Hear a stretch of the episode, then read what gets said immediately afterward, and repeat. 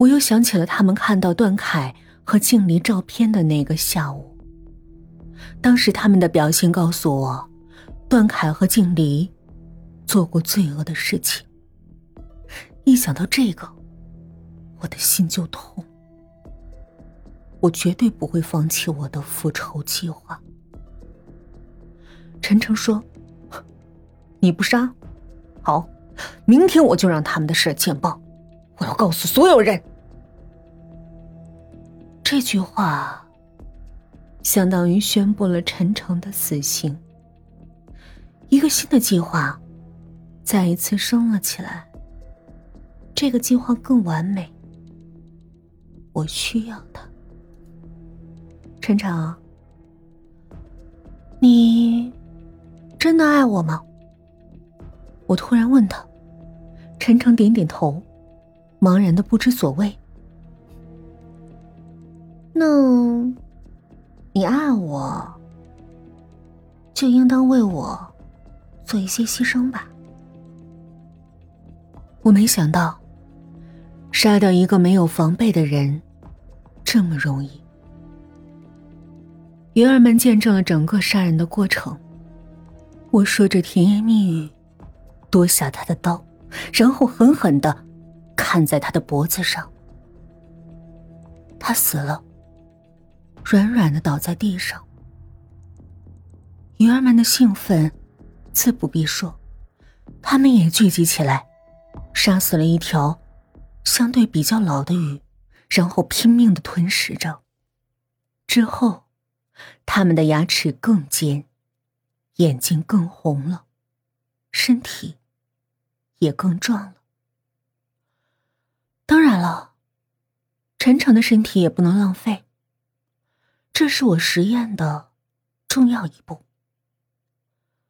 我把陈诚丢进了大鱼缸，现在我的鱼缸已经换成足够装下一个人的了。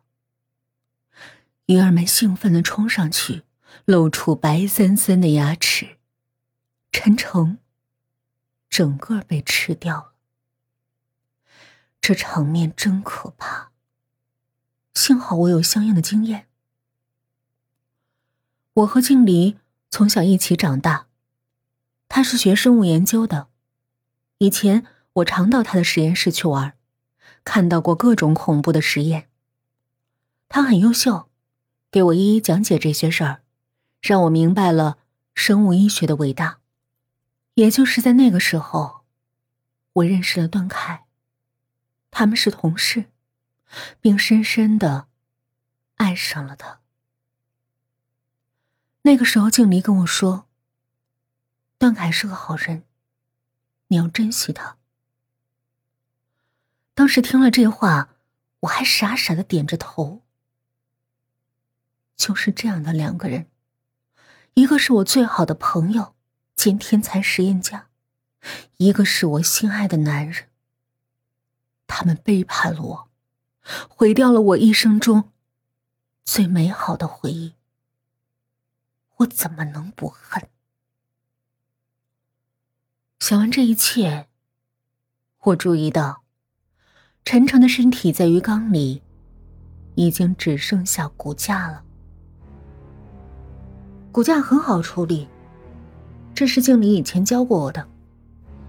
抛尸最大的问题是肉会腐烂变臭，但是骨头不会，所以极不容易被发现。我把骨头捞出来，然后数了数鱼的个数。除去他们自相残杀的之外，我还有七条鱼。在我真正实施计划之前。我在网上发现了一个帖子，帖主叫“失落的天才”。他说，他手里有一种鱼，可以吸收主人身上的负能量，培养之后能变成独特的品种，连杀人都能做到。他现在要出售这种鱼，一条五万块。用脚趾头想也会知道，没人相信他的话。跟帖的。都是在嘲笑他，但失落的天才很淡定，不急也不恼，似乎在静静的等着真正的买主上门。我假装是买主，跟他在 QQ 上取得联系。我问他：“大约几条鱼能杀死一个人啊？”他说：“如果身长可以达到十厘米的话，那么两条鱼杀一个人足够了，因为他们会先咬喉咙，再慢慢的啃食其他部分，速度非常快。”非常好，这正是我想要的答案。因为我虽然手里有七条鱼，但我要杀的是两个人。我不想把所有的鱼都用来复仇，因为既然他们可以卖这么大的价钱，我为什么不留下几条继续繁殖呢？以后凭这个可以发大财。我走到鱼缸前。把鱼们分成两部分，一部分四条，用来杀段凯和静离；一部分三条，我要留下来，慢慢养。这时候，QQ 上的失落的天才急匆匆的翻来弹窗：“喂，你买不买啊？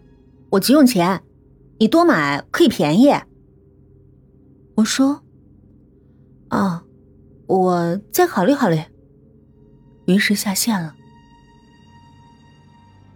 我真正的计划其实非常简单，我早就发现一个规律：每个周五晚上，实验室没人的时候，段凯和静离都会避开人到那儿去，而且把门反锁上。